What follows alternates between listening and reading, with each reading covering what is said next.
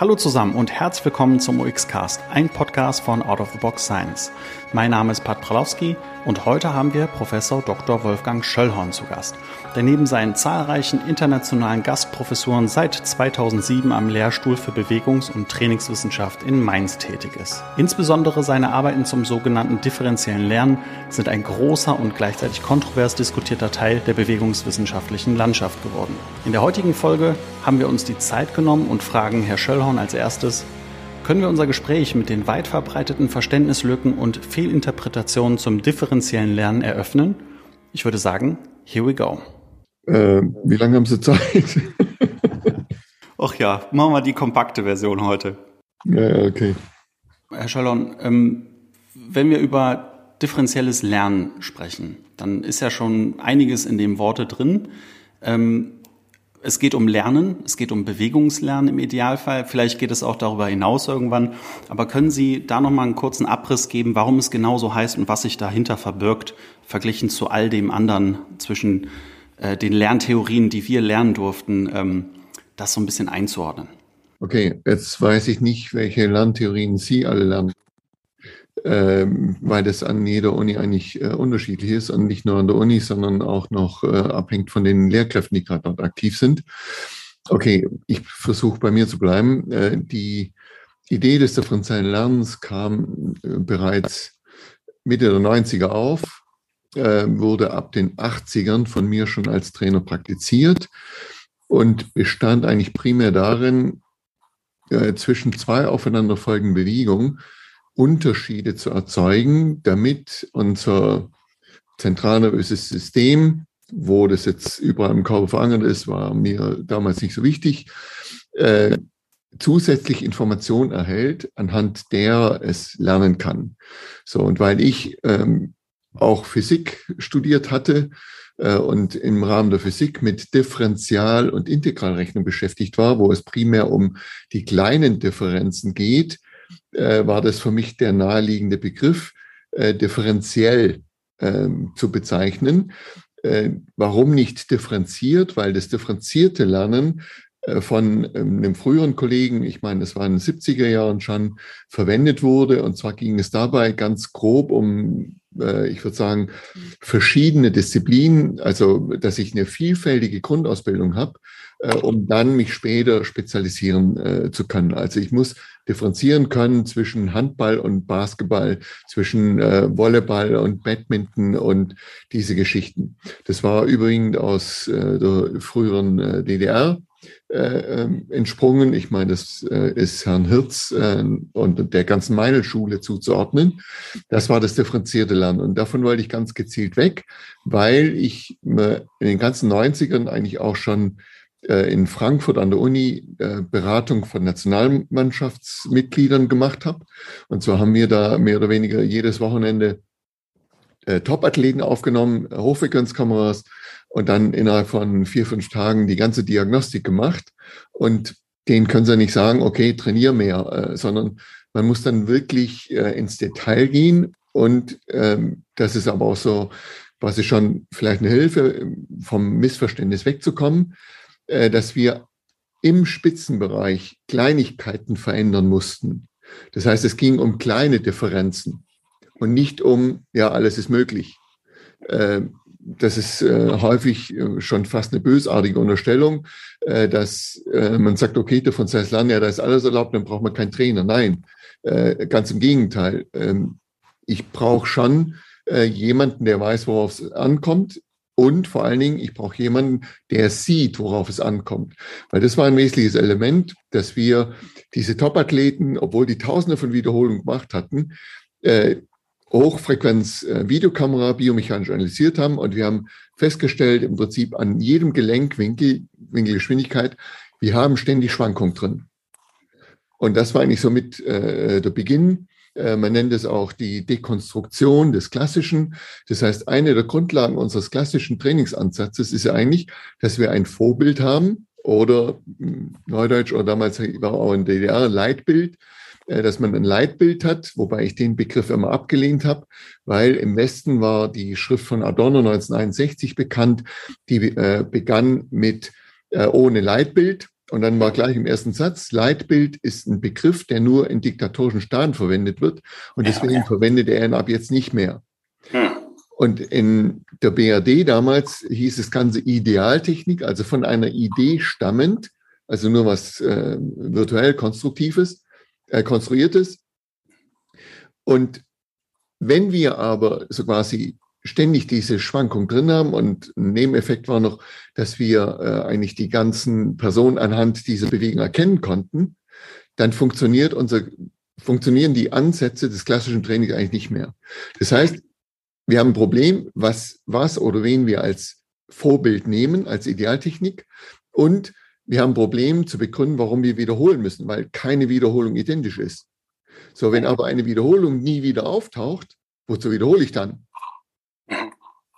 Mhm. Das war eigentlich der Beginn. Und das waren die zwei Grundfeste, die eigentlich so, ja, in der Philosophie von Derrida äh, eigentlich dekonstruiert wurden. Und ja, dann ging die Suche los. Was machen wir alternativ?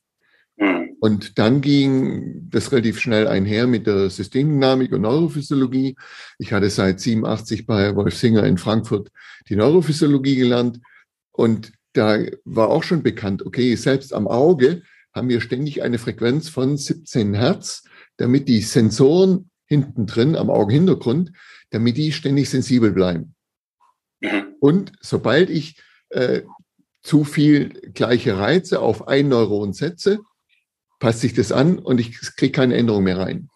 Also sprich, Wiederholung führt nur zur Anpassung und das System reagiert dann nicht mehr drauf.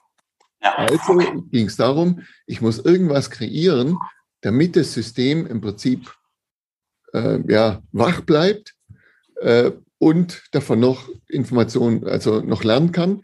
Und das kommt einfach aus der ja, Physik, Informationstheorie, dass Information schon in der Grunddefinition her bedeutet Differenz. Hm, okay. Das heißt, wenn, ich, wenn ich immer das Gleiche aufeinander mache, ich habe es jetzt vor kurzem wieder einen Vortrag gemacht, äh, mit PowerPoint ist ja immer noch äh, einigermaßen aktuell. Äh, aber dass man dort äh, auf die äh, Fläche einen schwarzen Strich projiziert. Und wenn ich jetzt zehnmal den kleinen schwarzen Strich auf dieselbe Fläche projiziere, nehme ich nichts mehr wahr. Das ist immer der kleine schwarze Fläche, das äh, sieht man gar nicht. Also ich muss den an einem anderen Ort oder in einer anderen Länge äh, projizieren, damit ich es überhaupt noch wahrnehmen kann. Und diese. Grundüberlegung, die führten äh, dann in Verbindung mit der Systemdynamik führten zu dem differenziellen Lernen. Äh, und äh, gleich, um auch das Missverständnis zu beseitigen, äh, in den USA gibt es einen, einen Podcast von einem Rob Gray. Ich habe das mit ihm auch schon öfters diskutiert. Er meint dann, ja, es sei ein äh, Ansatz, den er favorisiert, das Constraints-led Approach. Äh, das wäre so quasi, wenn man morgens ans Buffet geht, dann ist man nur im Bereich von mir aus Gemüse. Während differenzielle Lernen eigentlich so quasi das ganze Buffet nutzt. Und nein, das stimmt nicht. Das ist genau verkehrt rum. Abgesehen davon, dass Conservational Approach von Differential abgeleitet ist. Aber wir gehen ja an dem Spitzenathleten, also wir bleiben im Gemüse, nicht nur Gemüse, sondern wir gehen in die Tomaten und gucken auch, wie viele verschiedene Tomaten mit wie verschiedenen Gewürzen in welcher Jahreszeit, äh, um welche Tageszeit das Ganze im Prinzip funktioniert. Okay. Mhm. Nur im Nachhinein haben wir erkannt, okay, die Theorie funktioniert auch auf das andere verallgemeinert und konnten damit eigentlich andere Theorien miterklären. Und das waren keine neuen Theorien, das gestehe ich ganz offen. Äh, das war das, was man eigentlich in der Reformpädagogik schon lange unterrichtet hat. Und ja, jetzt sind wir äh, direkt in dem Bereich, Conspecial Approach. Das war das, was ich Keith Davids und Duarte Arouche erklärt habe, 2003 in Barcelona und in Lissabon. Äh, und das war im Prinzip ich würde sagen, die Spieltheorie, die bei uns in Deutschland Dietrich Dürrechter Schaller äh, in den 60er, 70ern äh, verbreitet haben. Und das war für die ganz neu, weil es in England und Portugal nie unterrichtet wurde. Und das haben die dann ganz neu mit Begriffen versehen und verkaufen das jetzt wie warme Semmeln. Englischsprachig funktioniert ja immer besser erstmal. Im, Im UK, im UK mag sein, also United Kingdom mag sein, dass das da begeistert, aber wenn es dann wieder zurück nach Deutschland kommt, und deutsche Kollegen in der Sportpädagogik das nicht lesen, beziehungsweise den Unterschied nicht sehen, ähm, dann tut es mir leid. Und ich finde es einfach schade, weil es einfach den Fortschritt auch in der Forschung behindert. Also nur indem ich ein, ein Objekt umbenenne, löse ich das Problem nicht. Das ja. so an die, an die Medizin, ja, wenn ich einen ja. Begriff habe äh, für eine Krankheit, das hilft mir auch nicht. Nee, natürlich nicht. Und ich glaube, dass dieser Flüsterpost-Effekt auch noch dabei ist, der, der es schwierig macht, überhaupt diese ganzen Formulierungen und auch die Diskussion dazwischen zu verstehen. Weil nach dem geschichtlichen Abriss, den Sie mir letztes Mal ja auch noch ähm, in dem Vorgespräch ähm, schön aufgefächert haben, ist mir erst bewusst geworden, dass da ja auch bestimmte Dinge einfach hin und her geflogen sind und dann dieser bekanntliche alte Wein in neuen Schläuchen oder genau andersrum, der äh, neue Wein in alten Schläuchen, ähm, dass man da im Endeffekt keinen Schritt weiterkommt, weil man dann zwei ja, äh, Schlösser aufbaut mit unterschiedlichen Begriffen und man trifft sich dann erst recht nicht mehr da, wo es eigentlich hingehen sollte. Ich empfand das als äh, sehr hilfreich, erstmal darüber nachzudenken, was gab es alles bei uns hier in Deutschland darüber. Ich hatte, Sie hatten das äh, ganz am Anfang gefragt, was für eine Einsicht ich hatte. Ich hatte dieses klassische Bild, Wiederholung ist gut. Also ich kann Ihnen da auch gar keine Namen nennen, aber das ist, wird einfach ähm, so ein bisschen vorgegeben, aber gleichzeitig hat, hatte ich auch einen Dozenten, der mich dann an Nikolai Bernstein oder Bernstein ähm, herangeführt hat. Das heißt, dieses Repetition without Repetition ist schon so ein bisschen angekommen und ich habe auch das Gefühl, Sie haben jetzt auch von Top-Sportlern gesprochen, dass auch der Unterschied ist vielen Trainern und Physiotherapeuten, also ich hoffe, ich schiebe da niemanden was unnötig in die Schuhe, aber dieses Grundgefühl, dass wir immer noch Schwierigkeiten haben zu unterscheiden zwischen Skilltraining und eben einfach purem Hypertrophietraining oder Performance-Training, weil da dann immer ganz schnell diese Einsicht kommt, ja, aber wir brauchen doch Wiederholungen oder Sie haben auch die Neurophysiologie genannt. Ähm, also ich äh, versuche das jetzt so ein bisschen als Vorlage ähm, zu, äh, zu formulieren. Ähm, dass man, dass man da eben auch äh, die Heppsche Regel hat, ne, what fires together, wires together und all diese Themen, aber gleichzeitig dass man akzeptiert, dass es eine inhärente Variabilität in uns selbst gibt, dass wir die zehn Kniebeugen ja sowieso nicht gleich äh, lösen können, weil die Bewegungsvariabilität mit einer ähnlichen, mit einem ähnlichen Ergebnis hinten raus eben einfach immer unterschiedlich ist, weil unser Körper es anscheinend mag, da in dieser Umwelt zu fühlen und eben auch damit vielleicht auch mehr Informationen kriegt. Da haben Sie auch äh, sehr interessante Wirkmechanismen oder Theorien äh, im differenziellen Lernen aufgestellt. Also wenn man jetzt davon kommt, dass man so ein bisschen akzeptiert, ja, es gibt inter- und intrapersonelle Unterschiede in der Bewegung selbst, ähm, könnte ich dann nicht formulieren, dass man sagt, okay, der Körper weiß schon, was er tut und wenn ich ihm jetzt einfach stupide äh, zehnmal eine gewisse Aufgabe gebe, wird er sie ja sowieso anders lösen. Und Bernsteins Einsicht war ja erstmal, dass wir versuchen, es nicht so zu interpretieren, dass das Neues oder Fehler, also was Sie meinten mit dem Idealbild, dass alles, was davon abweicht, eben nicht falsch ist. Das wäre ja dann der erste Schritt, dass man das erst akzeptiert als äh, Pädagoge sozusagen oder als Trainer oder Therapeutin. Ähm, wie würden Sie da vorgehen, wenn das jemand sagt, ja, das, das macht der Körper schon von selbst, das, das passt schon irgendwie, wieso trainieren wir da nicht klassisch? Also warum dann zum Beispiel differenzielles Lernen in dem Sinne? Oh, jetzt sind viele Fässer aufgemacht worden. Ja, sorry. Also ja, äh, ich versuche es bei Bernstein anzufangen. Und das ist auch richtig Bernstein, äh, weil er war äh, Jude. Ah. Äh, und das ist ganz wichtig zu wissen, weil er genau aufgrund seiner Religion eigentlich aus Russland nach Deutschland kam und hier in Deutschland mit den Gestaltpsychologen gearbeitet hat. Er hat auch 1928, meine ich, hat er sogar eine Publikation in deutscher Sprache verfasst. Okay äh, hat auch sehr viel mit den Gestaltpsychologen in Leipzig gearbeitet, auch dieses ähm, ähm, Schmied, also Schmied-Experiment äh, etc. war stark beeinflusst. Er ging ja dann wieder zurück nach äh, Russland, äh, Sowjetunion war es ja damals, und äh, wurde dort, ich würde sagen, auch so ein bisschen Opfer von, von stalinischer Politik, dass nämlich Stalin gesagt hat, äh, dass nichts Ausländisches mehr zitiert werden darf. Dadurch ist so ein bisschen die Brücke zur Gestaltpsychologie abgebrochen, ähm, was allerdings schon war. Ähm, Bernstein ist, glaube ich, 1946 gestorben. Sein Buch wurde aber, meine ich, erst in äh, 67 ins Englische übersetzt. Und dann kam, ja, er ist so quasi ein Stück weiter Westen ein bisschen aufgewacht. Ähm, er ist noch mehr aufgewacht, als dann die Mauer fiel und die Sowjetunion äh, Leute rausgelassen haben. Und unter anderem Feldmann und Latache, die sind dann direkt in die USA rüber und haben äh, in der Richtung da mal ein bisschen ähm, für Ordnung gesorgt. Aber äh, obwohl es 67 rauskam und der Begriff in aller Munde langsam ist, Repetition without Repetition, ich habe keine einzige praktische Konsequenz daraus gesehen. Man hat viel drüber geredet, jetzt nimmt man es als Ausrede, äh, habe ich auch viel gehört, ja, Differenziell ist ja nichts Neues, hat der Bernstein schon gesagt. Äh, nein, darum geht's nicht. Dass da Fluktuationen drin sind, das äh, war lang bekannt. Ja, das war auch schon vor Bernstein bekannt. Äh, aber die, die, praktische Konsequenz, und das war halt mein Glück, dass ich da wahrscheinlich auch noch in der Philosophie unterwegs war, äh, mich auch mit Heinz von Förster unterhalten hatte im Konstruktivismus und dann man relativ schnell in Pragmatismus eigentlich reinkommt. Äh, was ist die praktische Konsequenz daraus? Und das hatte ich dann als Trainer, das äh, hatte ich genutzt, um mein Studium eigentlich alles zu finanzieren. Ich wollte am Abend oder am, am Wochenende wollte ich Ergebnisse haben. Da kann ich mit denen nicht drüber reden und sagen, ja, der war jetzt anders. Mhm. Lacht er mich an und was weiß ich, das sage ich dreimal, dann zeigt er mir wahrscheinlich Mittelfinger. Äh, nein, ich muss eine Konsequenz sehen am Ende. Und das war der Schritt, das Ding äh, zu ändern. Und das war ja, äh, was wir im Nachhinein dann eigentlich festgestellt haben. Ja, okay, wir können keine äh, Wiederholung identisch machen. Das heißt ja aber eigentlich nur, dass wir schon immer nur aus den Differenzen gelernt haben, nur dass die eigentlich zu klein sind, um optimal zu lernen. Die werden uns ja gar nicht bewusst.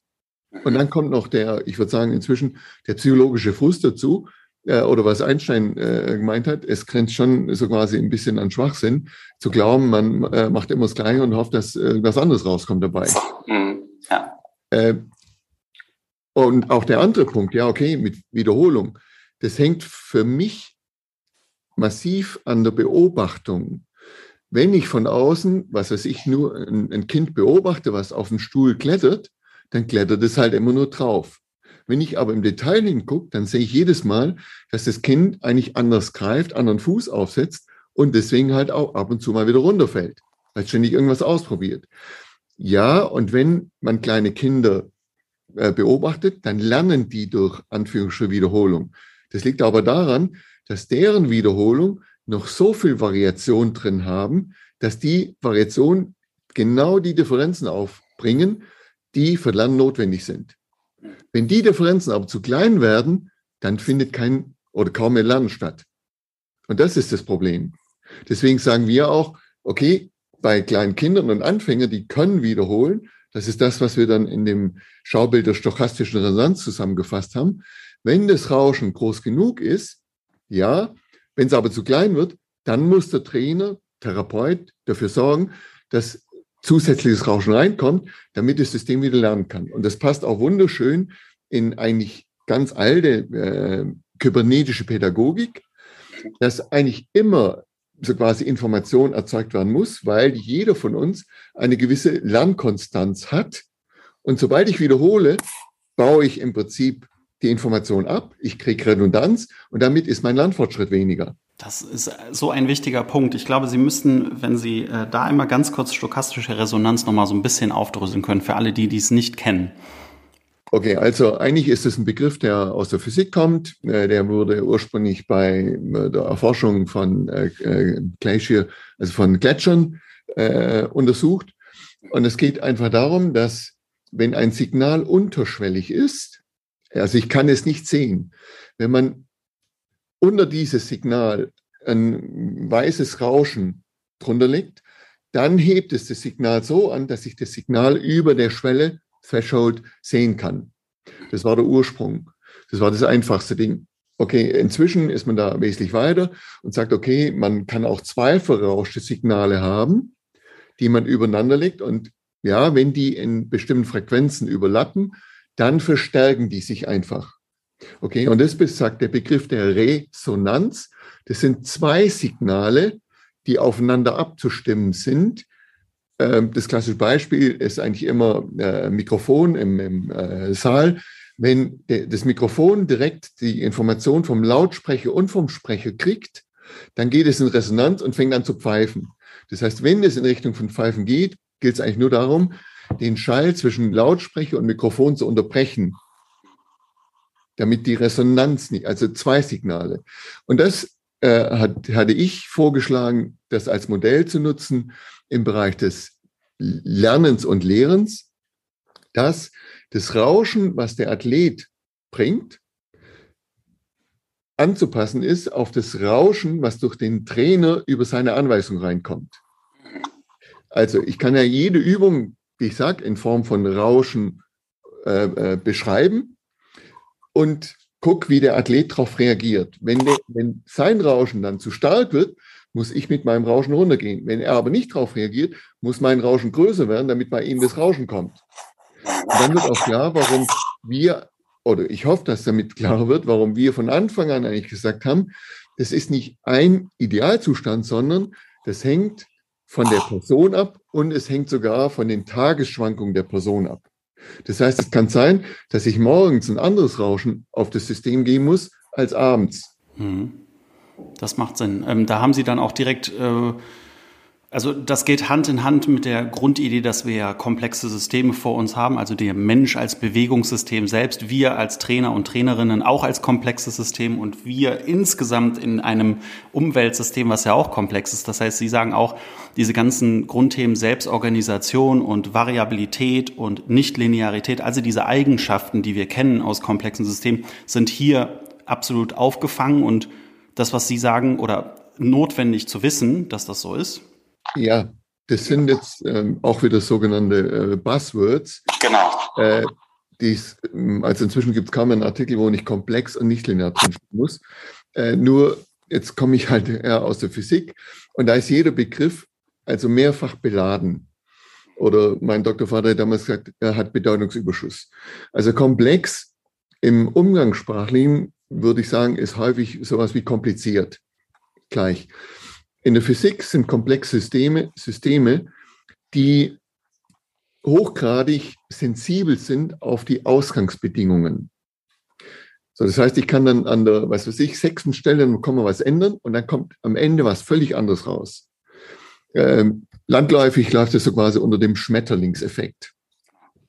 So, das kombiniert mit Nichtlinearität. Jetzt muss man aber gucken, Nichtlinearität ist nichts Neues, sondern äh, man kann auch aus einer linearen Differentialgleichung nichtlineare äh, Kurven rauskriegen.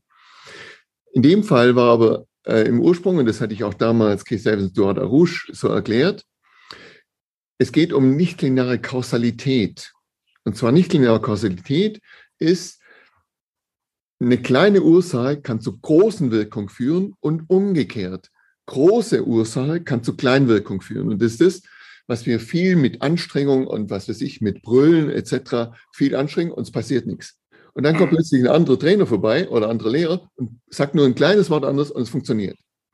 Und das steht aber im Gegensatz zu linearer Kausalität. Und zwar in der linearen Kausalität wird unterschieden zwischen schwacher und starker äh, Kausalität. Die starke Kausalität ist, dass sich bei unter gleichen Ursachen zu gleichen Wirkung führen. Die, die starke Kausalität ist, dass ähnliche Ursachen zu ähnlicher Wirkung führen. Stark deswegen, weil ich viel mehr Bedingungen erfüllen muss, um das System so quasi in dem Schlauch zu halten. Während im anderen Fall kann ich immer sagen, okay, das ist eine Kleinigkeit anders, also muss auch was anderes rauskommen. Also das immer im Hintergrund. Es geht um Ursache-Wirkungsverhältnis. Und das war auch für mich ähm, das Problem dann äh, gerade die letzten drei Jahre, wenn wir es mit Gesundheit zu tun haben, wenn dann einer herkommt, äh, wir haben ein komplexes System und sagt dann alternativlos, es gibt nur eine Lösung. Oh, also das ist schwierig, ja. Das freut sich äh, eigentlich bei jedem Physiker das ist ja das Schöne, warum man über Komplexität überhaupt über diese Systeme sprechen sollte, damit man eben weggeht von dieser Grundidee, man hat einen Faktor, den kann man auf 100 Prozent bringen und dann wird alles wieder gut, weil dieser Glaube ist zumindest aus meiner Sicht noch sehr weit verbreitet, dass man sagt, okay, es liegt nur, also der klassische Reduktionismus, der ja quasi da geht, der uns in, in gewisser Weise ja weitergebracht hat in der Neurowissenschaft, aber wenn wir an komplexe Systeme, wie Sie es jetzt schön definiert haben oder kontrastiert haben, zu kompliziert, dass wir uns damit einfach beschäftigen müssen und verstehen müssen. Und Sie haben das jetzt auch schon mit dem Noise und dem Übereinanderlappen beziehungsweise mit der Verstärkung von Informationen ja schon so ein bisschen ähm, in die Richtung gebracht. und gesagt, es hat was auch mit Kommunikation zu tun. Sie meinten ja jetzt das wunderbare Beispiel mit dem leise, ähm, laut. Äh, wir haben den internen, wir haben den externen Fokus. All diese Themen durften wir ja mal als Trainer aufmachen, die Fässer. Ähm, ich, ich denke gleichzeitig, auch wenn Sie jetzt über Komplexität und Nichtlinearität, also weil ich die Buzzwords jetzt mal ein bisschen vorgelegt hatte, gesprochen haben, habe ich so das Absolut, genau. Also ich habe auch so ein bisschen die Sorge, dass das das neue Functional Training wird, das irgendwo immer neuro oder komplex vorsteht. Das wird auf jeden Fall ähm, irgendwann verkaufbar sein oder ist es schon. Ähm, ich denke gleichzeitig habe oder ich persönlich habe die Erfahrung gemacht, dass man dann auch schnell jemanden verliert, weil man dann denkt oder man bringt Leute dazu, sich ein bisschen überwältigt zu fühlen, weil man dann ja sagt, man hat keine Schwarz-Weiß-Lösung, man hat ein komplexes System, man kann dann über Wetter reden, man kann dann über äh, all diese ganzen Konzepte reden und viele Leute schalten da aus und sagen sich, aber ich hätte gerne doch diese Lösung, wenn er Knieschmerzen hat oder die Performance nicht stimmt, dann lass mich doch bitte Lösung eins, maximal Lösung zwei ähm, ausprobieren. Ähm, haben Sie da auch die Erfahrung? Sie sind ja viel unterwegs. Ähm, wie, wie sieht der Status quo aus? Ja, also klar, ich war jetzt gerade wieder in vier Ländern, Kanada, Senegal, Indien und Spanien. Äh, das geht eigentlich fast mit wieder auf die Geschichte von, von äh, der Entwicklung des differenziellen Lernens zurück, dass ich ja auch die klassische Lehrer-Trainer-Ausbildung gemacht habe und voller Motivation zu meinen Athleten gekommen bin und äh, immer gefragt habe, okay, was fühlt ihr? Und irgendwann merkte ich, die erzählen mir so quasi eine, eine Geschichte vom Pferd, äh, aber der Körper macht was ganz anderes. Und das war schon am Anfang, äh, das hatte ich noch zum Glück im, im Studium, glaube ich, auch gelernt, eine Anweisung zu wiederholen, bringt eigentlich auch nichts. Weil, okay, ich gehe mal erst äh, davon aus, beim, bei der ersten Anweisung, dass der Athlet sein Bestes versucht hat. Es wird nicht besser beim zweiten Mal mm, und es wird vor allem nicht besser, wenn noch gebrüllt wird. Äh, das heißt, ich muss eigentlich immer als Trainer schon gucken, dass ich eine Sprache finde, die mein Athlet oder mein Patient versteht. Und das war eigentlich schon der Anfang, differenzielles Reden. Das heißt, ich muss ständig anders sprechen. Und vor allem, wenn ich eine Klasse habe äh, mit 30 Schülern, äh, und das ist auch aus der Kommunikationstheorie bekannt, äh, 80 Prozent der Unterhaltung äh, dient dazu, Missverständnisse zu klären, vor allem innerhalb von Beziehungen. Äh, und das gilt dort genauso. Das heißt, ich muss eine möglichst vielfältige Sprache finden, äh, damit überhaupt mal erstmal Kommunikation stattfindet. Und auch da ist wieder Informationstheorie mit drin. Das heißt, ich muss einen gemeinsamen Informationsvorrat haben, der überlappend ist. Ansonsten findet keine Kommunikation statt. Sprachfindung. So, und äh, wenn ich an das äh, rangeht, und genau auf dem Punkt sind wir jetzt eigentlich schon wieder in der Weiterentwicklung, äh, da arbeiten wir zusammen mit äh, Bertrand Terola aus, aus der Schweiz, der Miterfinder von dem Action-Type-System war, die feststellen, dass im Prinzip jeder ich würde sagen, einen sehr eigenen individuellen motorischen Typ hat. Und nicht nur das, sondern die stellen auch fest, dass das mit Motivation zu tun hat. Und Motivation hat sehr stark auch wieder was mit Sprache zu tun. Das heißt, ob ich jemanden jetzt motiviere, indem ich sage, okay, der da drüben war besser als du oder versuch alles in dir rauszubringen oder du machst es für die Gruppe oder du machst es, damit du es verstehst, etc. Völlig unterschiedliche Motivationstypen. Und äh, was die äh, bislang finden, ist, dass es ungefähr zehn Motivationstypen gibt. Und ich kann zwei davon so quasi jedem zuordnen und ich schaffe es nicht, die zu ändern. Und das geht sogar einher mit äh, japanischer Medizin. Deswegen bin ich da auch häufig in, in China und Indien unterwegs, weil man da immer wieder andere Ideen kriegt. Das geht sogar einher mit der Anatomie der unteren fünf Lendenwirbel. Kann man ziemlich gut zuordnen. So, das heißt, es ist dann nicht etwas, was nur so quasi im, im Geiste entsteht, sondern das spiegelt sich dann im Körper wieder, Embodiment. Was passiert da genau? Also können Sie da nochmal mit den fünf Lendenwirbeln, was, was sieht man da? Dass die, äh, dass die etwas kräftiger sind, je nach äh, Motivationstyp, dass die eher etwas länger sind, dass die äh, Fortsätze etwas weiter äh, rausgezogen sind. Also man kann das anatomisch äh, zuordnen. Das stammt aus der japanischen Medizin. Okay.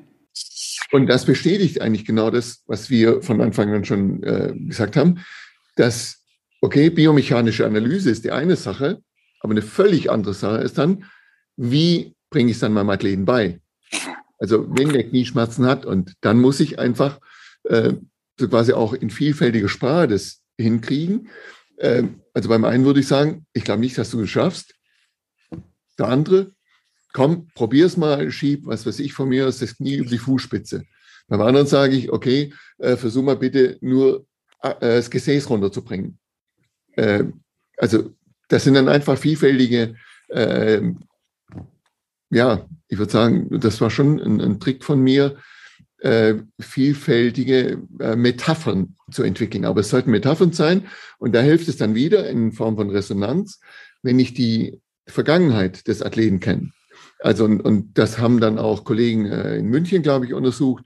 Äh, wenn man das Pedalofahren lehrt, wenn man den einen beschreibt, okay, mach bitte die äh, Bewegung vorwärts und, und runter in diagonal, die lernen nicht so gut wie die anderen, denen man sagt, äh, du kommst in eine Wohnung rein und vor, vor der Wohnung ist ein Schuhabstreife, äh, putz deine Schuhe ab.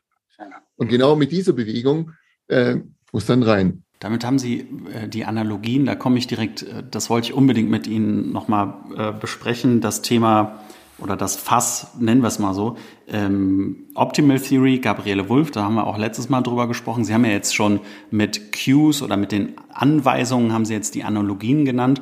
Und Sie haben jetzt auch, während Sie unterschiedliche Möglichkeiten, jemandem etwas beizubringen, haben Sie jetzt interne äh, Fokusse gesetzt. Man kann auch externe Fokusse setzen. Würden Sie da sagen, ist das, kann man da Hand in Hand gehen mit Ihrer mit Ihrem Modell oder mit den Potpourri an Modellen, dass Sie sagen würden, das, was wir durch die Bank sehen, vielleicht stellen wir auch die falsche Frage oder wir setzen unseren Fokus vielleicht ein bisschen falsch, aber dass wir sehen, dass der externe Fokus und das wird da würde ich gern so ein bisschen die Brücke schlagen zu, ja, es gibt ja so ein paar Protokolle, die einen internen Fokus fördern oder das wird dem so ein bisschen unterstellt, dass wenn man über Variation redet, dass man sehr schnell wieder in diesen Körper fällt und dem Athleten relativ schnell einen internen Fokus gibt. Aber so wie ich sie verstanden habe, ist das gehopst wie gesprungen, beziehungsweise man muss einfach den richtigen Ton finden und sie würden eventuell, korrigieren Sie mich da bitte, nicht den einfachen Unterschied zwischen intern und extern machen, sondern sie würden sagen, das muss passen, die Resonanz äh, muss gegeben sein? Oder würden Sie sagen, ja, das geht Hand in Hand, was die äh, Gabriele Wulff und alles das, was danach kommt, ähm, zeigt, dass der externe Fokus anscheinend die aktuelle Performance als auch die Lernfähigkeit, also in den Retention-Tests, dass es da meistens dann äh, besser rauskommt hin? Äh, also die externe interne Fokusgeschichte, das ist eine sehr schöne ähm, sehr schöner Ansatz äh, aus der Psychologie. Das hat die Frau Wolf ja so ein Stück weit auch aus München äh, noch vom Max-Planck-Institut mit Herrn Prinz da mitgenommen. Äh, wir haben jetzt vor kurzem haben wir gerade eine Untersuchung gemacht oder machen lassen mit, im Iran, wo wir diese verschiedenen Kombinationen gemacht haben. Also wir haben extern Fokus mit DL, intern Fokus mit DL, extern isoliert, intern isoliert etc. Und was die Studie erstmal zeigt, es ging um Futsal über drei Monate äh, hinweg, dass die größten Fortschritte durch differenzielles Training kamen. Wenn man diese Fortschritte noch drauf nimmt, also dann noch intern, extern, dann brachte der externe Fokus noch eine, einen kleinen Tick mit dazu.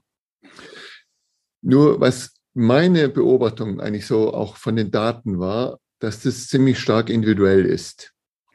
Und glaube ich, äh, auch vom Leistungsniveau abhängt. Äh, das waren jetzt alles Anfänger. Hm, das waren Mädchen, äh, 15, ähm, 16 Jahre. Ich würde nicht meine Hand dafür ins Feuer legen, dass das bei allen funktioniert. Mhm. Äh, auch weil die Leute ganz unterschiedliche, ich würde sagen, äh, Körpergefühl haben, unterschiedlichen Umgang, unterschiedliches äh, gelernt haben. Und das sehen wir auch bei jetzt Älteren, noch älter als mich von mir aus, dass die alle sagen, äh, ich kann nicht mehr lernen, nicht mehr so gut lernen. Und dann sage ich immer, ja, das liegt aber daran, dass ihr versucht, mit den Methoden in der Schule zu lernen. Und das sind jetzt nicht die, die besten Formen des Lernens. Wenn wir mit denen anfangen, quasi wieder wie kleine Kinder zu lernen, dann lernen die plötzlich ähnlich schnell. So, und das ist das, wo wir inzwischen im differenziellen Lernen aber auch schon einen Schritt weiter sind. uns hat er immer gefragt, warum bringt es die Vorteile? Und klar, hatte ich vorhin angedeutet, äh, ich war bei Singer äh, Gehirnuntersuchung. Nur können wir nicht jetzt ins Gehirn reingucken, wie er es bei Affen macht oder gemacht hat, sondern wir müssen das Ganze von außen mit EEG, also Elektroenzephalogramm messen. Und ja, da stellen wir fest, nach drei Minuten differenziellem Lernen haben wir einen Zustand im Gehirn, der dem wie bei Meditation äh, äh gleicht. Und zwar Leute, die 20 Jahre meditiert haben. Das kriegen wir nach drei Minuten von seinem Lernen hin. Okay. Okay, und jetzt ist die Frequenz, die man nach Meditieren einfach hat, ist eigentlich die, die optimal ist für Lernen. Das sind eher die etwas niedrigeren Frequenzen. Okay. Okay, so und jetzt meine ich, das wäre mal eine Studie, aber dass genauso was ähnliches eigentlich bei internen und externen äh, Fokus passiert. Das heißt, wenn ich externen Fokus mache, in die Ferne gucke, dann habe ich eine ganz andere Gehirnaktivierung, als wenn ich konzentriert nach innen ähm, ja, fokussiere, eigentlich brenne drauf. Und für mich ist es so ein Stück weit ähnlich, was in der Meditation läuft. Also am Anfang wird ja häufig empfohlen, okay, man stellt sich eine Katze hin, guckt die Katze an, die Flamme, konzentriert sich auf die Flamme, so quasi um die Schimpanse im Kopf ruhig zu kriegen. Und dann irgendwann schließt man die Augen, hat die Flammen weiter im, im, äh, im Gedächtnis, im Mind. Und dann kommt man in die höheren Zustände. Und dieses internen externen Fokus ist quasi erstmal nur die Katze aufstellen.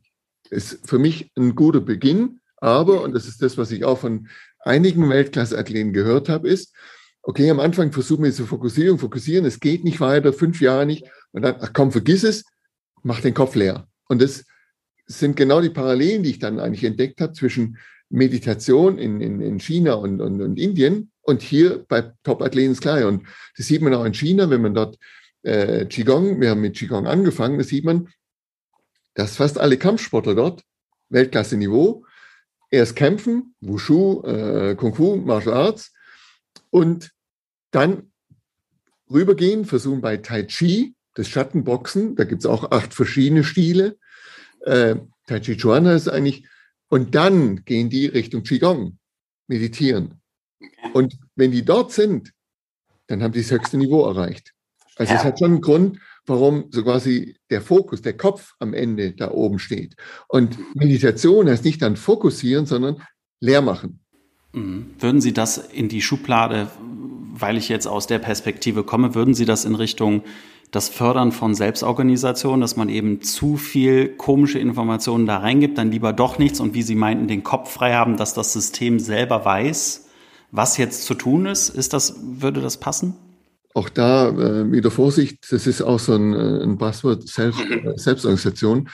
Das hat, ähm, ich würde mal sagen, zwei verschiedene Anwendungen. Das eine ist mehr umgangssprachlich. Okay, ich überlasse das System sich selbst was wir jetzt in, in der Physik als autarkes System bezeichnen würden. Die Selbstorganisation, wie wir es in der Physik eigentlich verwenden, ist, dass ich von außen diffuse Energie reingebe und durch die Energie quasi das System selbst eine Ordnung findet. Verstehe. Mhm. So, und die Energie haben wir damals reingeführt, okay, einfach mit vergrößertem Rauschen. Es ist aber nie gesagt worden, wie eine Lösung aussehen könnte oder was falsch ist. Weil wenn ich sage, was falsch ist, nehme ich auch an, dass es richtig ist. Das ist im Übrigen auch ein, ein großer Widerspruch im, im äh, Consumer Approach, dass die großen Selbstorganisationen reden, aber dann ständig sagen, was falsch ist. Ah, ja. mhm. Und Fehler sind nur toleriert, um zu erkennen, es nicht mehr zu machen. Mhm. Und wenn man halt einmal ja jetzt computerneuronale Netze verstanden hat, dann weiß man, dass es da keine Fehler gibt, sondern das Netz braucht genau diese Schwankungen außenrum, mhm. damit es stabil trainiert. Das weiß man ja. aus allen Bilderkennungen, äh, äh, aus allen Bereichen äh, da im Prinzip. Hm. Und das war auch immer mein Plädoyer. Vereinfacht, der Therapeut, der Trainer, auch die Eltern, würde sagen, die müssen nur dafür Sorge tragen, dass genügend Rauschen im System drin ist. Und dann wird es schon von alleine lernen.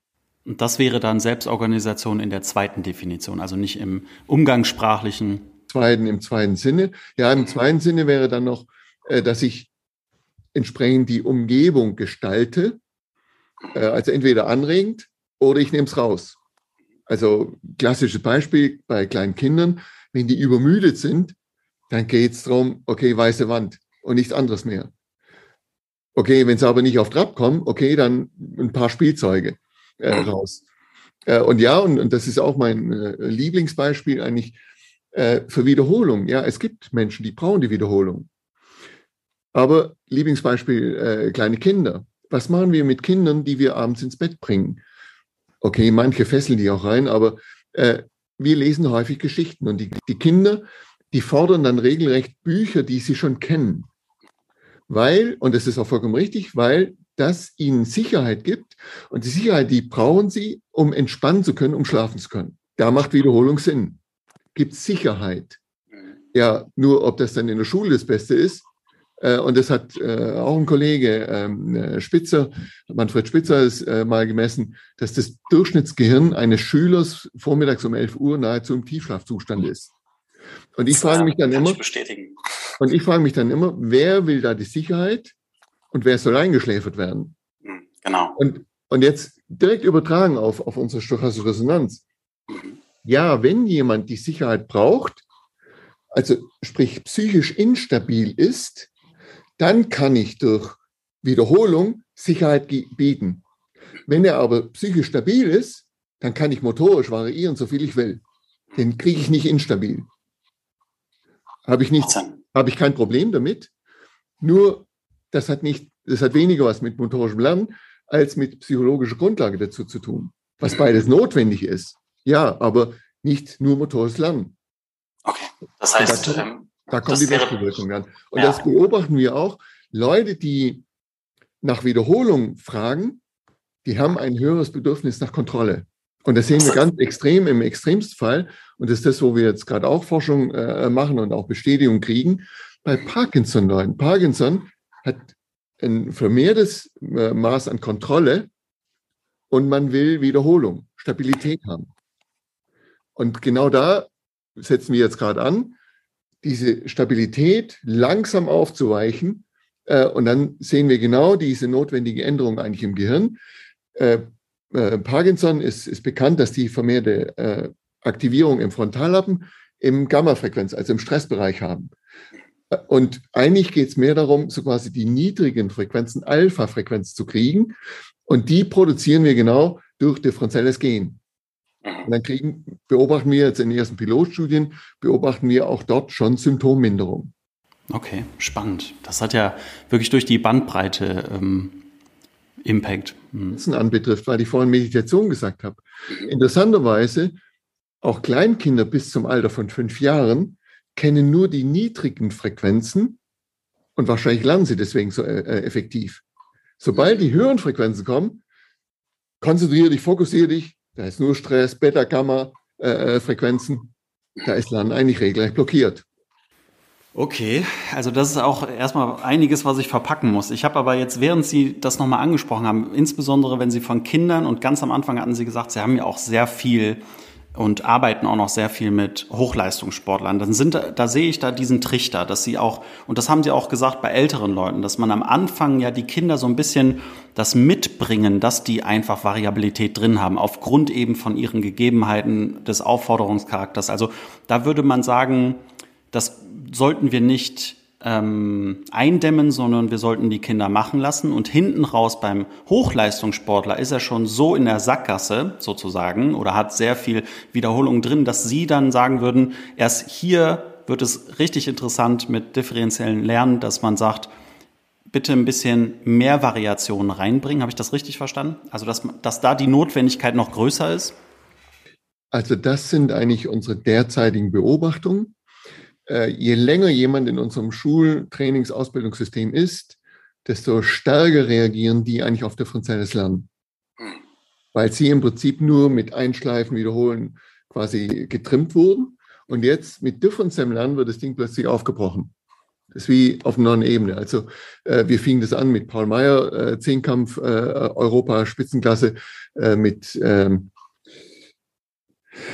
wie hieß er, der andere Zehnkämpfer. 96 Silbermedaillengewinner. Äh, äh, auch Christian Schenk, der äh, aus, aus, äh, nach der Wende gleich rüberkam, auch da, den hatte ich äh, hier mitberaten, betreut. Alle mit differenziellem Lernen, alle, alles geöffnet. und dann kamen halt so wieder die typischen Ausreden. ja, mach doch erstmal eine Studie mit Top-Athleten. das macht keiner. Und da frage ich aber noch auch die Bundestrainer damals, geben Sie mir Ihren Kader. Ja, nee, das muss ich erstmal nachweisen. Mhm. Also das ist so, okay, du kriegst Aufenthaltsgenehmigung mit Wohnung, aber Wohnung kriegst du erst mit Aufenthaltsgenehmigung. Ja. Äh, so nach dem Motto, äh, ich will da eigentlich, von mir aus habe ich schon gar kein Interesse dran. Mhm. Ja, also die äh, Probleme, die sind von Anfang an da gewesen und ja, okay, äh, damit kann man leben. Ja. Aber das hat sich inzwischen auch massiv äh, aufgeweitet. Aber das sind wirklich individuelle Typen. Also als ich damals in, in Barcelona war, äh, äh und ich habe Barcelona, Barca äh, seit 2000 beraten, Paco Seulo, äh, der der Trainer von, von äh, Guardiola war. Da sehe ich, ja, Neymar, Neymar und Messi, wenn die auf dem Platz sind, wie Kinder. Also die, die haben das beibehalten. Und das ist auch das, was ich oft äh, sogar sage. Ja, ich habe eigentlich nur meine kindliche Neugierde beibehalten. Und da kommt wieder ein, ein, Problem rein, was nicht nur dann in der Schule, sondern auch schon zu Hause. Äh, Kinder haben alle diese Neugierphase. Warum? Okay, und am Anfang sind die Eltern ganz stolz, oh, der ist intelligent und der will alles wissen. Und so nach zwei, drei Monaten wird es dann doch etwas lästig und dann sagen wir, ach komm, nach zwei, lass mir jetzt in Ruhe, das ist halt so. Ich habe mir dann wirklich mal die Geduld genommen und gesagt, okay, beantworte, beantworte, weil eigentlich ist ja egal, was man da beantwortet. Äh, warum ist etwas rot? Wegen der Farbe, wegen der äh, Frequenz da drin, wegen der Stoffe da drin, weil unser Auge nur darauf sensibel etc. Interessanterweise war für mich am Anfang, okay, nach acht Antworten haben die Kinder aufgegeben, weil die Ausdauer ausging. Was aber noch viel interessanter war, wenn man den Kindern nach der zweiten Frage die, das Ding zurückgegeben hat und gesagt, was denkst du, warum das so ist? Dann kommen die für uns in dem Moment zu völlig abstrusen Modellen, aber äh, sie bleiben kreativ. Und dann kann man mit denen das Ganze im Prinzip diskutieren. Und genau das Gleiche hatte ich dann im Prinzip auch mit Kindern gemacht, also als 2015 hier die Flüchtlingskrise war. Er sagt, okay, äh, wir können uns darüber beschweren, wir können aber auch das ganze Ding jetzt nutzen. Wir werden nichts äh, ändern können. Die Flüchtlinge kommen nur an den Ort, äh, wo die Waffen produziert werden, die ihre Heimat zerstören. Also lasst uns ein Kidscamp machen.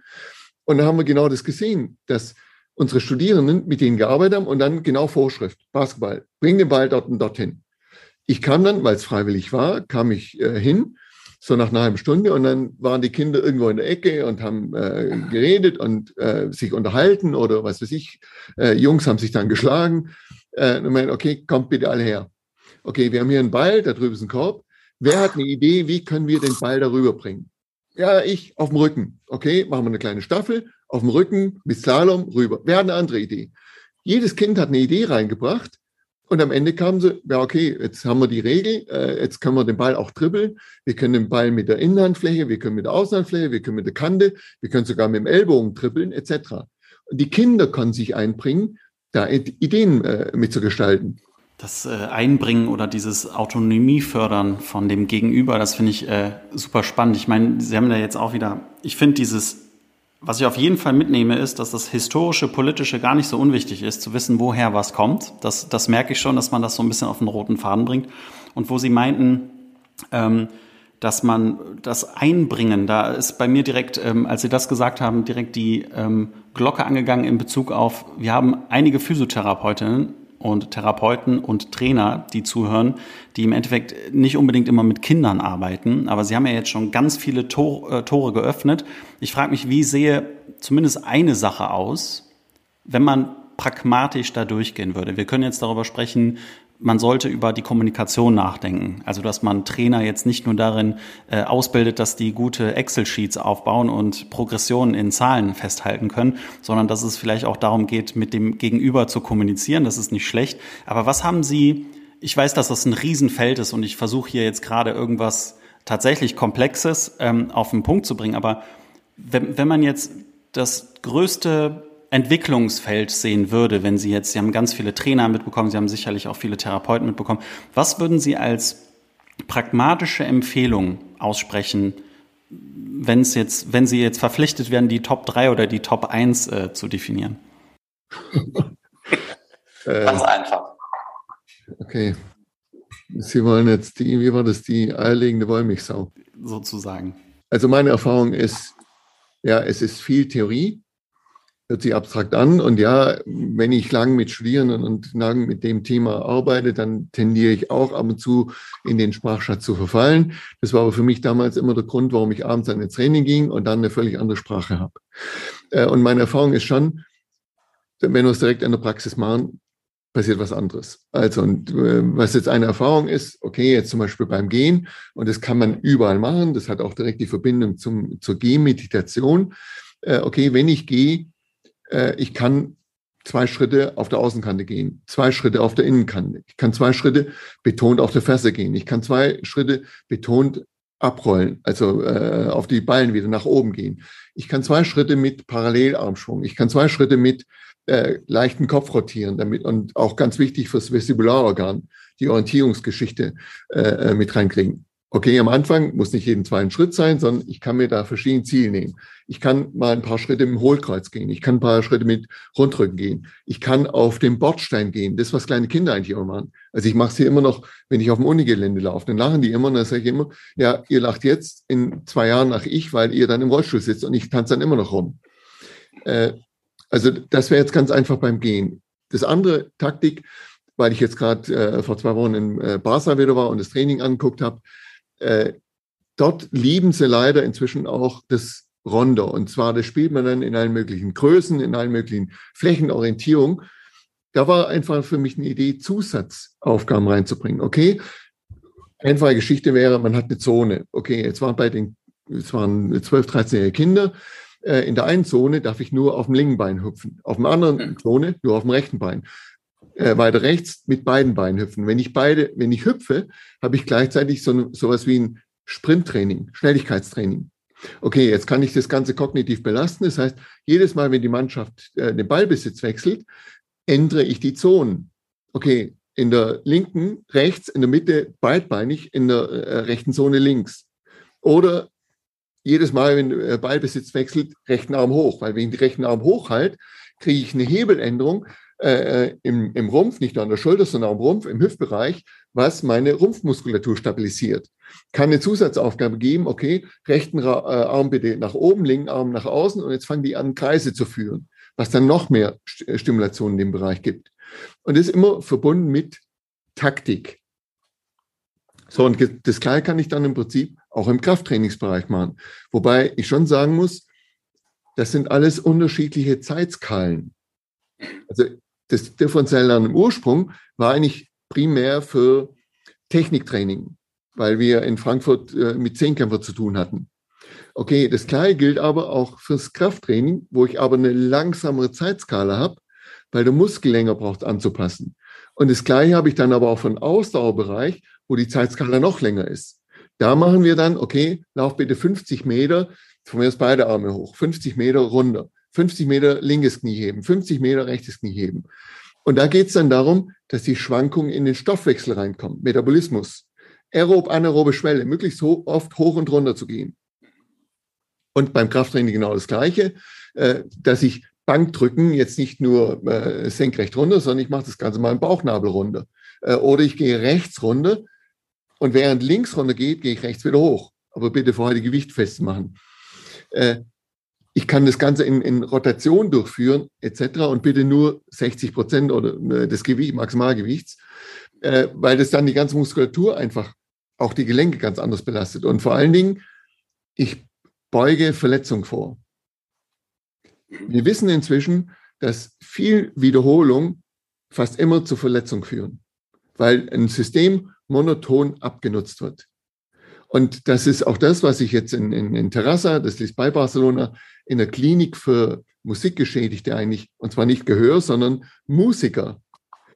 Die Paarung von viel Ehrgeiz mit viel Wiederholung führt fast immer zur Krankheit. Also entweder Richtung Parkinson oder dann in dem Bereich ist es fokale Dystonie, wovon die Golfspieler ein Lied singen können. Das Jips-Phänomen ist nichts anderes als starke Ambition, also viel Ehrgeiz mit viel Wiederholung. Wir haben sowas noch nie gesehen bei, bei äh, viel Abwechslung. Bei viel Variation sehen wir keine Krankheiten, wir sehen kein, das Problem nicht. Aber das andere führt dahin, im Extremfall. Also das sind so ein paar praktische Beispiele, wo man es eigentlich direkt umsetzen kann im Alltag. Auch mal beim Gehen ein paar Meter rückwärts gehen oder mal im Slalom gehen. Also, also Muster aufbrechen und, und da auch wieder mit, mit, mit der... Nein, ich würde ich würde es jetzt nicht aufbrechen. Das ist, ah ja, okay. Und da, da geht es für mich schon darum, den Patienten, den Athleten zu beobachten. Wo fällt etwas auf? Das ist eine Schwankung, wo das System instabil ist und die verstärken. Okay, also ähm, neue Muster anbieten, aber ohne dass es darum geht, Variabilität nur für das Einbauen von Variabilität, also diese Willkürlichkeit, die Sie auch am Anfang genannt haben. Ne? Das, das kann man ja am Anfang machen, um erstmal genau. reinzukommen. Mhm. Aber die, ich würde sagen, die höchste Form ist schon, dass ich den Patienten Athleten lese und der Athlet zu mir spricht. Und Verstehe. wenn ich dann direkt wieder reingebe, okay, der schwingt mit Hüfte, jetzt mach mal bitte einen Modelgang. Äh, mhm. okay, noch mehr mit Hüfte. Und dann sehe ich ganz schnell, okay, die Arme schwingen nicht symmetrisch äh, oder die, die Schulter ist instabil. Okay, und jetzt fangen wir an, mit der rechten Schulter zu rotieren, während ich auf, äh, auf dem Ding gehe. Oder also Sie geben Sie geben Energie quasi rein und sehen dann, was vielleicht da rauskommt, was Sie am Anfang meinten bei Selbstorganisation, dass Sie immer Energie reingeben müssen in ein System, damit überhaupt irgendwas sich organisieren kann. Und die nächste Level, also Champions League wäre, dass Sie den Input geben und das dann eben auch so gut lesen können, dass man dann sagt, okay, ich muss jetzt so ein bisschen ähm, auf die gleiche oder die Resonanz schaffen und so, dass wir quasi überlappt sind. Ja, und da kann ich auch den Patienten oder Athleten in die Pflicht nehmen. Also am Anfang haben wir das so gemacht, weil die alle aus der Schule kommen und gewohnt sind, Anweisungen anzunehmen. Okay, ja, und wenn man ein gewisses Spektrum hat, dann war schon die Sache, okay, ich sage euch eine Übung und ihr macht jetzt bitte fünf Varianten draus. Oder zeigt mir zehn Lösungen für das Problem. Und dann fängt es an, Schau. interaktiv zu werden. Und dann kann ich mich selber von, okay, zeig mir eine und dann muss ich eine Variation äh, äh rausfinden, etc. Und dann kriegt es eine ganz andere äh, Gestaltung im Unterricht. Absolut. Und Spannend. das kann man dann nicht nur im, im Sport machen, sondern das kann man in, in alle Bereiche übertragen. Mhm. Also ich glaube, dass, dass das definitiv in der Therapie als auch im Training, das sieht man ja auch und das finde ich das, das Spannende an diesen ganzen Facetten, was für Studien rauskommen. Sie haben ja ganz viele auch Felder jetzt gerade genannt in pathologischen äh, Szenarien, ähm, dass sich das so immer wieder nicht widerlegen lässt, so in der Form, äh, wenn wir es wissenschaftlich mal aufdröseln. Ähm, es ist, aber das ist dann so das Fazit für mich auch, es ist kein Freifahrtschein für alles funktioniert, sondern es ist, es gibt Wirkmechanismen dahinter, die irgendwie, es gibt Modelle, die uns helfen, das nach und nach zu verstehen. Ähm, wir wissen, dass alle Modelle irgendwie falsch sind, in dem Sinne, aber einige sind nützlich und dadurch, dass sie diese Konzepte aufstellen, ähm, können wir das ein bisschen, können wir die gemeinsame Zeit mit den Leuten eben äh, effizienter gestalten. Jetzt haben Sie einen ganz wichtigen Begriff verwendet, Modell. Man mhm. sollte sich bewusst sein, dass Modelle immer Vereinfachungen sind. Und Vereinfachung heißt, ich blende ganz bestimmte Elemente aus. Und wenn ich das verstanden habe, dann muss ich nur nachgucken, was habe ich ausgeblendet und guck mal, was passiert, wenn ich das wieder reinhole in das Modell. Mhm. Ah ja. Und das ist ein grundlegendes Problem. Generell, wenn wir Sprache verwenden, sprechen wir in Modellen. Sprache ist prinzipiell schon eine Vereinfachung. Also Mama, Papa, vier Buchstaben für eine wundervolle Person. Und jeder hat was anderes drunter vor, äh, steht sich vor. Nur im Sport, da denken sie, okay, das Kugelstoßen, okay, muss so aussehen. Nein, auch da ist es immer noch, auf die Details zu gucken, runter. Es ist unser Verstand, der das Ding einfach macht. Und das ist wieder genau das, was eigentlich in dem Begriff drin steckt, des Differenziellen. Das sind die kleinen Änderungen, worauf ich sensibel werden muss, sowohl im Sehen als auch im Hören, als auch im Schmecken, als auch in der Bewegung. Herr Schellhorn, ich, ich könnte jetzt, glaube ich, noch so mindestens zwei, drei Stunden da weiter darüber sprechen, aber ich wollte Ihnen am Ende noch eine Frage stellen. Ähm, Sie, Sie sind ja, wie, wie wir schon gehört haben, sehr viel unterwegs, aber ich fände es wirklich mal spannend, vielleicht, Sie, Sie können das auch nur ganz kurz machen, ähm, wenn man sich die letzten Studien anguckt oder überhaupt erstmal googelt und anfängt, das alles so ein bisschen in einen Rahmen zu bringen. Ähm, wenn man darüber hinausgeht, was, was passiert als nächstes? Sie, haben, Sie hatten das schon angesprochen, aber so ein bisschen die Entwicklung des differenziellen Lernen oder was machen Sie als nächstes? Was ist denn so die, die Aussicht? Also ja, ich bin Physiker. Äh, mich interessieren viele äh, diese Verbindung zur Physik. Äh, also ein Zweig ist äh, neuronale Netze, die wir von Anfang an gemacht haben, die Deep Learning. Das hat ja jetzt ein, ein Mitarbeiter, Herr Horst, äh, sehr gut ausgebaut, äh, dass wir wirklich jetzt mit Deep Learning Algorithmen noch tiefer runtergehen, also noch genauer das Ding erkennen können. Äh, das ist die eine Geschichte. Die andere Geschichte ist, äh, schon die Verbindung mit Action Type herzustellen. Wir gucken so quasi individuelles Optimum an Schwankungen reinzubringen. Und jetzt geht es aber noch weiter. Suche nach Modellen, die individuell und situativ sind. Und da kommt man relativ schnell ähm, eigentlich auf den Einfluss von Erdmagnetfeld auf unser Gehirn. Also nur äh, Vergleichsgrößen. Das Erdmagnetfeld schwankt im Bereich von 10 hoch minus 6 Tesla plus minus. Unser Herz äh, hat ein Magnetfeld, weil da, wenn auch Strom fließt, von 10 hoch minus 9 und Gehirn von 10 hoch minus 12 Tesla. Das heißt, das ist ein Faktor 10 hoch 6 schwächer als das, was im Erdmagnetfeld schwankt. Das heißt, wenn am Erdmagnetfeld schwankt, dann hat es eine Wirkung auf uns, nur wir haben keine Sensoren dafür. Und das zu nutzen, wo, woher kommt die Schwankung im Erdmagnetfeld? Ja, die kommt vom Sonnenwind. Der Sonnenwind hängt wieder von ganzen Planetkonstellationen ab. Und dann kommen wir an ganz alte Modelle. Mhm. Und das geht nicht nur, das geht nicht nur akut, sondern, das hatte ich auch bei Singer schon gelernt, wenn im Embryonalstadium die Neuronen des Gehirns wachsen, dann orientieren die sich laut deren Befunde, an den Magnetfeldern benachbarter Neurone. Wie ich gerade gesagt habe, das liegt bei 10 hoch minus 12 plus minus Tesla. So, wenn jetzt aber parallel dazu Schwankungen vom Erdmagnetfeld mit 10 hoch minus 6 reinschwingen, woher weiß das Neuron jetzt, ob das vom Nachbarneuron oder von woanders herkommt? Was wir aber zuordnen können, und das ist sicher noch Riesenforschungsgebiet, dass während des Embryonalstadiums eigentlich jeder von uns eine sehr individuelle Antenne aufgeprägt kriegt. Und damit hätten wir ein wunderschönes Modell, warum jeder individuell und nur zu bestimmten Situationen reagiert. Hm. Ui, das ist ja noch ein etwas größeres Fass. Wahnsinn. Ja, das ist, äh, klingt auf jeden Fall super spannend. Also ich, ich bin fest davon überzeugt, dass wir ähm, mit dem wie Sie schon sagten, diese Loop zurück nach Deutschland oder überhaupt erstmal, bevor wir ähm, zum ersten Mal miteinander gesprochen haben, muss ich sagen, dass man tatsächlich diese Ausrichtung Richtung CLA und dem, was eben aus der englischsprachigen Literatur kommt, hatte. Zumindest war das mein Werdegang, was den Informationsstrang angeht. Und ich fand, fand das sehr ähm, spannend und gleichzeitig eben als Riesenaufgabe empfinde ich das alles, das nochmal so ein bisschen aufzuarbeiten. Hier habe ich extra jetzt nochmal recherchiert. Also wenn man die Arbeiten von, von Davids anguckt, äh, ja, der hat 94, 97 haben die zwei Artikel geschrieben, wo sie die Terminologie der Systemdynamik schon nehmen. Aber 99 kam dann immer noch ein Artikel, wo am Ende drin steht, ja, das sind interessante Gebiete, aber es braucht noch einiges an Aufwand, um diese Gebiete zu verbinden und Forschung damit zu machen. Und da hatte ich schon die ersten Shooting gemacht und habe dann wirklich die Unterlagen zu Davids geschickt äh, mit der Bitte, dass er mir hilft beim Publizieren. Und ja, er hat es nur umbenannt und hat es dann im Prinzip in der Form verkauft. Und dann 2003 habe ich dann ihn und Duart Arouche noch auf einer Konferenz getroffen und habe 2003 direkt von Duart Arouche noch eine Einladung nach Portugal bekommen, wo ich 200 Trainern das ganze Ding schon erklärt habe, wie das funktioniert. Und deswegen ja, ist CLA gerade in Portugal und äh, UK, United Kingdom, äh, so verbreitet und für mich aber mittlerweile auch verständlich. Äh, von einem anderen äh, Pädagogen hatte ich einen, einen Artikel bekommen, 99 geschrieben noch, wo ganz klar drin steht, warum ist keine Pädagogik in England?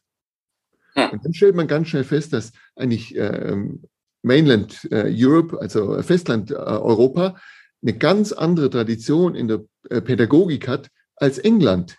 Also bei uns war Rousseau, äh, war äh, Basedow, war Pestalozzi, die ganze Gestaltpsychologie, die kam erst mit John Dewey, kam die dann 1910, kam die nach USA. Hm. Aber dort steht es auch schon drin. Und selbst in den USA, das kam von Kaschensteiner, äh, deutscher Arbeits, äh, Arbeitsschulpädagoge, der einen, einen, Besuch in den USA gemacht hat äh, und dort John Dewey traf. Und daraufhin hat John Dewey das Ganze angepasst. Also es ist tatsächlich, das, das wäre auch mein, mein persönliches Fazit, es ist absolut wichtig, so ein bisschen das alles in die Chronologie zu bringen und dann so ein bisschen die Facetten oder den, den Stammbaum dieser Entwicklung, äh, was die Theorien angeht, echt, also mir hat das sehr geholfen, dass ähm, noch immer recht trübe Gewässer, weil es einfach ich, äh, ich empfinde das als immer noch neues Feld, auch wenn Sie jetzt 99 und äh, die ganzen anderen Studien genannt haben. Aber für uns, Sie, Sie kennen ja, das Gap ist Ihnen bewusst, bis das in die Praxis kommt. Das wird also ich kann, ich kann Sie beruhigen. Das ist eigentlich äh, bekannt, dass Wissen, neues Wissen ungefähr 20 Jahre braucht, bis es quasi unser Erfolg kommt. Ja. Allerdings, was schon auch gilt, äh, das hatte ich äh, vom Ausland von Anfang an gehört, ich weiß nicht wahrhaben, aber der Prophet zählt nichts im eigenen Lande. Also mhm. das differenzielle Lernen ist in, in Holland, äh, in, in Spanien, in, äh, in Österreich ist das Ding schon lang unterwegs, äh, steht sogar schon in Lehrbüchern drin. Und in Deutschland diskutieren wir immer noch äh, drüber. Also, also Holland äh, bin ich, also Niederlande war ich seit 2008, habe ich die Nationalmannschaften, die Trainer beraten. Äh, über fünf Jahre hinweg bin ich jede, äh, quasi den ganzen Winter äh, nach Papendal gefahren, um die Leute dort aufzuklären. Äh, London war ich 2008 eingeladen zur Vorbereitung von Olympischen Spiele, äh, die zu beraten. In Deutschland war ich einmal, oh, das kennen wir schon.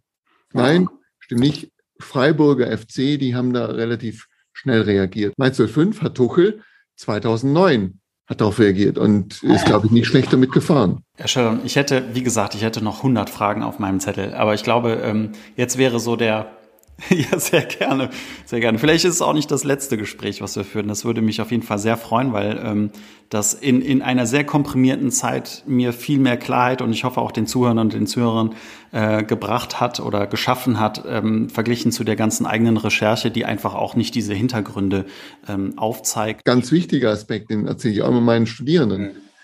Versucht bitte die Person zu kennen und dann versteht ihr die Theorie. Es geht nicht ohne. Deswegen hatte ich vorhin auch das mit Bernstein, mit Gestaltpsychologie. Und Absolut. war ja bekannt, was mit Gestaltpsychologie passiert war in Deutschland, aufgrund ja. der Religion. Ich äh, kann auch darauf hin, dass ich weiß, dass Sie aus der Physik kommen, viel mehr mit den Begriffen. Also stochastische Resonanz würde ich jetzt einfach mal unterstellen. Das klingt mir zu kompliziert. Woher kommt denn das? Aber wenn man genau diese Hintergründe kennt, dann versteht man auch äh, die Motivation dahinter. Das ist äh, super hilfreich, wie ich finde. Ja, super. Herr Schöller, möchten Sie noch äh, zum Abschluss, also ich gehe mal davon aus, man findet Sie, wenn man, wenn man googelt, ähm, man findet Ihre Paper. Sie sind, sind, die, sind Sie auf ResearchGate erreichbar?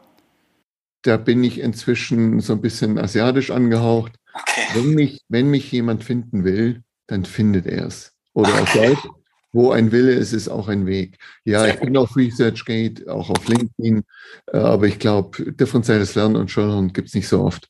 Sehr gut. Also ist das absolut äh, auffindbar, da bin ich fest von überzeugt. Dann äh, bedanke ich mich für Ihre Zeit, Herr Schöller, und vielen lieben Dank für die ganzen Einsichten. Ähm, ich wünsche Ihnen noch erstmal einen schönen Abend und ich hoffe, dass wir uns baldigst nochmal mit der Thematik und mit all den Thematiken, die daran hängen, nochmal auseinandersetzen. Ja, danke gleichfalls.